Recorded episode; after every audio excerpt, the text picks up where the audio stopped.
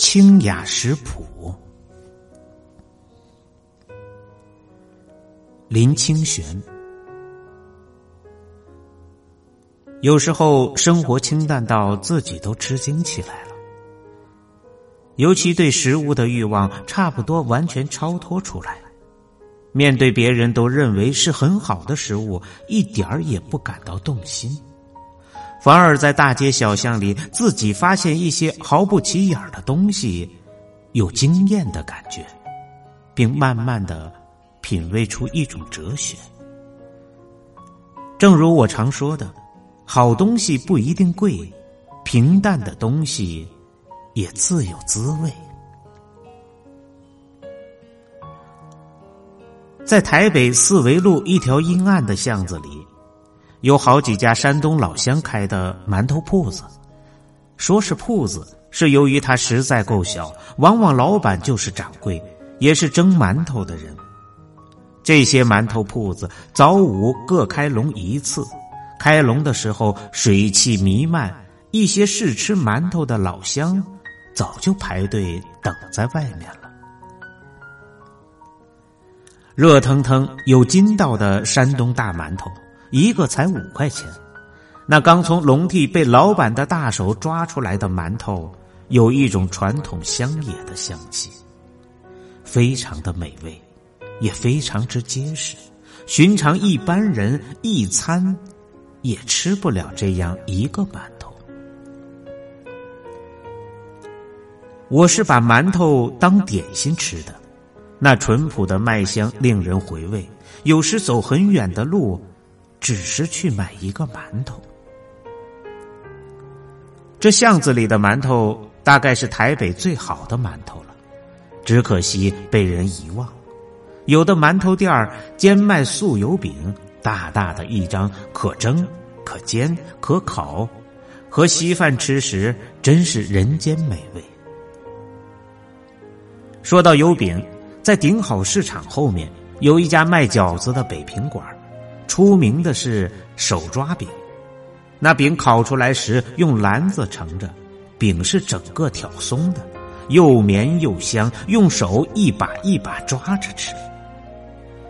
我偶尔路过，就买两张饼回家，边喝水仙茶抓着饼吃。如果遇到下雨的日子，就更觉得那抓饼有难言的滋味，仿佛是雨中清脆生出的嫩芽一样。说到水仙茶，是在信义路的路摊寻到的。对于喝惯了茉莉香片的人，水仙茶更是往上拔高，如同坐在山顶上听瀑。水仙入茶而不失其味，有保有洁白清香的气质，没喝过的人真是难以想象。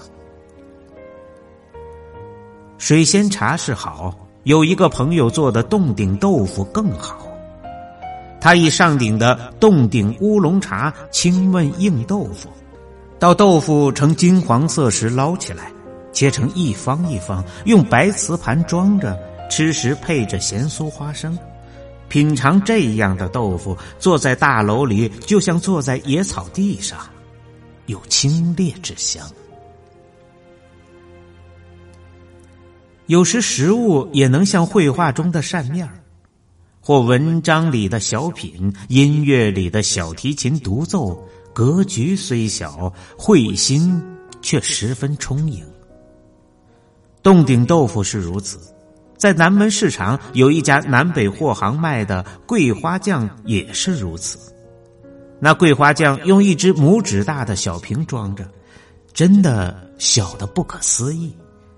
但一打开，桂花香猛地自瓶中醒来，细细的桂花瓣还像活着，只是在宝瓶里睡着了。桂花酱可以加在任何饮料或茶水里，加的时候以竹签挑出一滴，一杯水就全被香味儿所濡染，像秋天庭院中桂花盛放时，空气。都流满花香。我只知道桂花酱中有蜜，有梅子，有桂花，却不知如何做成。问到老板，他笑而不答。莫非是祖传的秘方吗？心里起了这样的念头，却也不想细问了。桂花酱如果是工笔，决明子就是写意了。在仁爱路上，有时会遇到一位老先生卖决明子，挑两个大篮，用白布覆着，前一篮写决明子，后一篮写中国咖啡。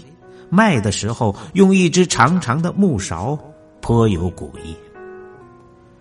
听说决明子是山上的草本灌木，紫熟了以后热炒。冲泡有明目滋肾的功效，不过我买决明子只是喜欢老先生买卖的方式，并且使我想起幼年时代在山上采决明子的情景。